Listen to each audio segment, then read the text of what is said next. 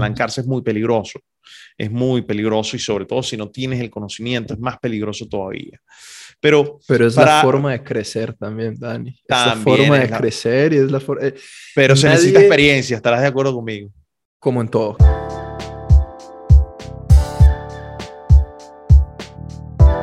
El episodio anterior hablamos de cuál es el monto mínimo para abrir una cuenta de trading, ¿ok? Ahora vamos a hablar de esas particularidades y cuál es el monto mínimo para abrir una cuenta en acciones, en inversión en acciones. Buenas a todos, ¿cómo están? Bienvenidos a su podcast Inversión con Generación, donde se trata de contrastar dos visiones diferentes dos generaciones diferentes, pero una misma pasión que es el tema de las inversiones. Así que bienvenido, Sebas, ¿cómo estás? ¿Cómo está Dani? ¿Cómo están todos allá? Eh, espero que estén disfrutando esto, que se estén suscribiendo, lo estén compartiendo y así poder llegar a más personas. Hoy, eh, en el episodio anterior, anterior, hablamos de cuál es el monto mínimo para abrir eh, una cuenta de trading, ¿ok? Ahora vamos a hablar de esas particularidades y cuál es el monto mínimo para abrir una cuenta en acciones, en inversión en acciones, porque también hay muchos que quieren empezar a invertir en acciones y creo que también ahí hay una buena tela de que cortar y no son excluyentes. El trading en el corto plazo y la inversión en acciones a largo plazo no son excluyentes, antes son complementarios, ¿no? Claro, no, completamente de acuerdo contigo. De hecho, por ejemplo, Sebas, en mi caso fue como empecé a invertir en la bolsa de valores. Yo empecé en el año 2008 a invertir en acciones directamente en la bolsa de Nueva York y en ese momento, Sebas, para abrir una cuenta se necesitaba muchísimo dinero. Yo recuerdo que mi broker me pedía 25 mil dólares mínimamente para abrir la cuenta. ¿Ok? Y tenías que tener un saldo mínimo súper elevado. Y después, eh, o sea, es decir, no podías contar con esos 25 mil dólares para invertir como tal, así, tal cual. Tendrías que dejar un buen colchón allí. O sea, que los márgenes eran diferentes. Los márgenes eran diferentes. Tenías que meter más dinero. Porque, pero, pero, pero, era entendible, porque se requerían más seguridades para el broker de que tú realmente tenías el dinero y, y, eran pocos brokers, Sebas. O sea, no había tanta competencia como lo hay actualmente. Ahorita para invertir, para abrir una cuenta necesitas cero, cero dinero. Es la realidad. Tú puedes abrir una cuenta, por ejemplo, con Interactive Broker, que es uno de los brokers, insisto, que yo más recomiendo sin tener ningún tipo de contacto comercial con ellos ¿ok? Y de luego podemos hacer de hecho un episodio dedicado exclusivamente al tema de los brokers, pero Interactive Broker tú puedes abrir una cuenta con cero dinero. Ojo, no vas a poder invertir, pero tienes la cuenta. Tienes la cuenta y puedes utilizar el acceso, su sistema. También el acceso a la información hoy en día es diferente, ¿sabes? Y el acceso y la capacidad que los brokers tienen para, para para darle información y también los nuevos brokers que entran, porque Interactive es de toda la vida, pero Interactive no es el de ahora, sino hubieran entrado brokers como Robinhood, que entraron a cambiar las reglas de juego. Claro. Entonces ahí es donde está la cosa. Empezaron a entrar muchos competidores, hay mucha más conectividad con la bolsa, es decir, se democratizó esa parte también, entonces eh, muchos brokers tienen acceso a la data y eso ha hecho que haya muchísimos, muchísimos brokers. Sin embargo, para mí, un punto importante, hay brokers que para mí son, yo los, de, yo, yo los categorizo entre confiable y no tan confiable. Porque ya hay diferentes formas de ganar dinero para los brokers. Ya no solamente ganan por, por, por, ¿cómo se llama? Por la comisión. Que eso pasa más en acciones, ¿ok? eso pasa más en otros mercados, pero pasa más en acciones. Que, es el que estamos hablando. Más técnico, ajá, y luego podemos entrar en detalles, pero ahora los brokers venden la información de sus inversionistas Claro. Y es una parte importante de, de, la forma como capitalizan. Pero claro, entiendo que hay cosas para mal, pero hay cosas para bien, porque ya es una guerra entre brokers y entre empresas que benefician en unos puntos, quizás en otros no tanto, pero en muchos puntos benefician a la persona como nosotros que está obviamente buscando bajar esos costos fijos. Claro, y, y ahí es donde voy. Entonces, tú puedes abrir ahora cuentas con muy poco dinero. ¿ok? Puedes abrir cuenta con cero dinero. Pero puedes empezar a invertir con muy poco dinero. Por ejemplo, y el broker te apalanca. Y el, broker, te apalanca. Pero no nos metamos en ese punto.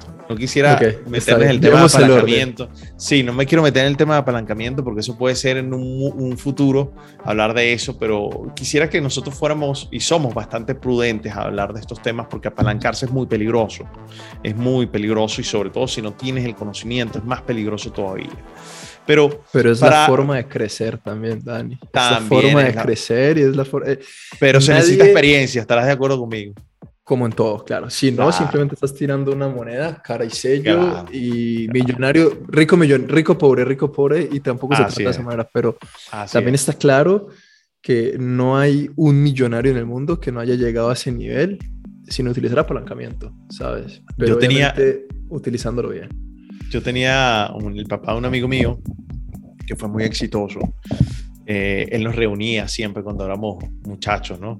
Y nos daba muchos consejos. Y a mí una vez me, me acuerdo de uno que dijo, que se me quedó marcado, él decía, hombre sin deuda no es hombre. y tiene mucho trasfondo, tiene mucho trasfondo. Es niño, si tú es niño, es niño.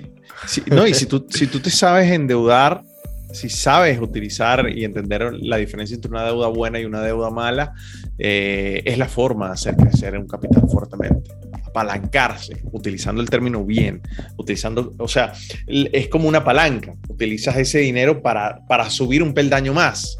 Y esa es la forma de hacerlo. Pero, pero volviendo al tema original, Sebas, eh, de, de, de, este episodio que, que, me parece interesantísimo y, nos emocionamos. Esto es apasionante porque cuando a ti te gusta algo y, a nosotros el tema de las inversiones que nos une, a, a pesar de ser de diferentes generaciones, eh, siempre, siempre eso es encontrar a alguien que, que te apasiona el mismo tema es muy enriquecedor. Pero bueno, diciéndote, en el caso de, acciones, puedes abrir una cuenta con cero dinero, pero al final también puedes estar operando con muy poquitas acciones. Y yo decía que antes, incluso antes del año 2000, ya el tema de las acciones fraccionadas existían. ¿Y qué son acciones fraccionadas? Bueno, que ya no necesitas comprar una acción de algo. Por ejemplo, Amazon, que está en dos mil dólares y pico la acción para el, para el momento en el que estamos grabando este video. Ya no necesitas comprar una acción de Amazon. Si tú no quieres invertir dos mil dólares o tres mil dólares en Amazon, no lo tienes que hacer ya si me explico? Es decir, tú puedes comprar una pequeña fracción de esa acción y tener los mismos deberes y derechos. ¿Ok? Y rentabilidades. y rentabilidades. En términos porcentuales. En todo, en todo, en todo tal cual te correspondería esa fracción de lo que tú tienes. Eso ya se puede hacer. cuando, cuando yo en términos porcentuales es que si la compraste de acción en 3 mil dólares y subió a 3.300, pues no vas a ganar 300 dólares, vas a ganar el 10% de revalorización. Si invertiste 50 dólares, pues vas a ganar 5, ¿no? Exactamente. Y eso no es una figura nueva, Sebas. Eso se hacía antes del año 2000.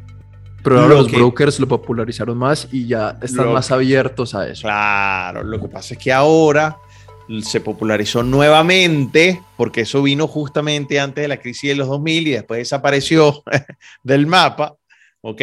Y bueno, posteriormente ahora resurge como una opción interesante y parte de la democratización de la bolsa. Entonces, hay... La crisis, Dani, y, la ah. crisis de los 2000, para quien son nuevos, es la crisis de los .com, que fue una burbuja de las tecnológicas muy fuerte y, y, bueno, y fue por eso que se desapareció y empezó nuevamente. Así que... Correcto, exactamente. Entonces, en ese sentido, creo que es una opción muy interesante para empezar con muy poquito capital para probar, para entender, ganar experiencia y, el tema de las acciones.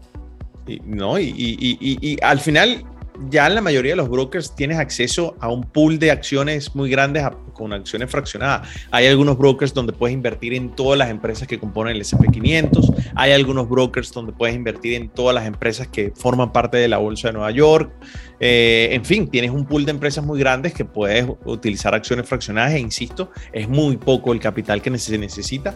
Y en brokers serios también, o en brokers que están completamente regulados y que tienen experiencia de vivir crisis, que para mí son esas dos condiciones para que un broker sea serio, que haya vivido crisis y que se haya portado bien, obviamente, y que segundo, cuando, tengas el, eh, cuando quieras retirar el dinero no tengas ningún tipo de problema, que todo esté bien, eh, y para mí esas son condiciones importantes, esa confiabilidad. Pero bueno, Seba, la respuesta es ahora se puede invertir con muy, muy, muy poquito dinero.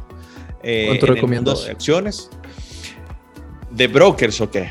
De, de monto. Por ejemplo, yo, alguien está en Colombia. Yo siempre que hablo de montos, pienso en la persona que está en Colombia, la persona que está en Venezuela, la persona que está en Perú, la persona que está en México. Eh, no para la persona que está en Estados Unidos, porque en Estados Unidos y en Australia es mucho más fácil acceder a capital, aunque yo también sé que hay personas que la están pasando mal allí, obviamente como en cualquier parte. Pero a una persona de nuestros países, ¿cuánto le recomendarías empezar? Bueno, siempre recomiendo, si no tienes, yo lo divido en dos. Si no tienes experiencia, es mejor invertirlo en educación.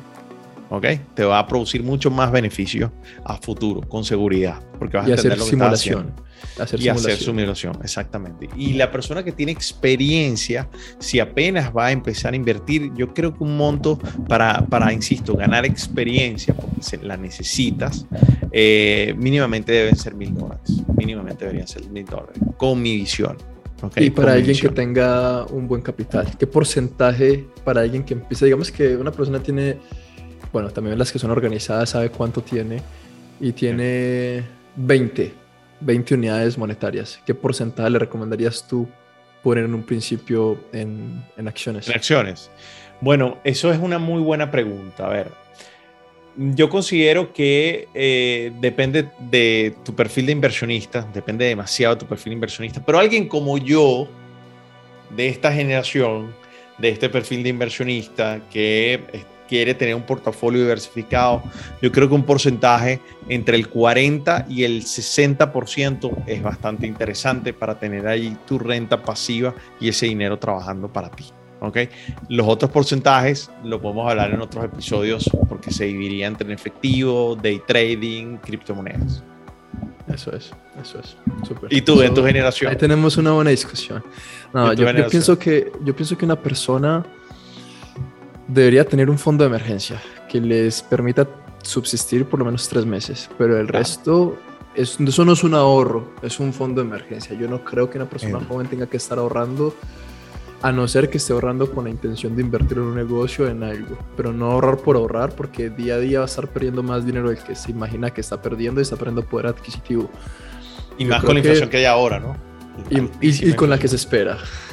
y con la que se espera, y si estás en Estados Unidos, la inflación, y con la devaluación que esperas, por lo menos en, Colombia y, y Latinoamérica, con toda la inestabilidad política cada que tienes dinero ahorrado es plata que estás perdiendo, especialmente si es en, la moneda de tu país. Entonces, yo soy más de pensar, claro, también está, y, hago este pequeño disclaimer, si no tienes familia, si no tienes obligación, si todavía dependes por ti mismo, es que estés all in invertido. No estoy diciendo all in asumiendo riesgos innecesarios, estoy diciendo all in con dinero que vas generando, dinero que pones a producir. Únicamente aguanta un fondo de emergencia y porque ese momento, si una persona está entre los 20 y los 30, puede arriesgar 10 años.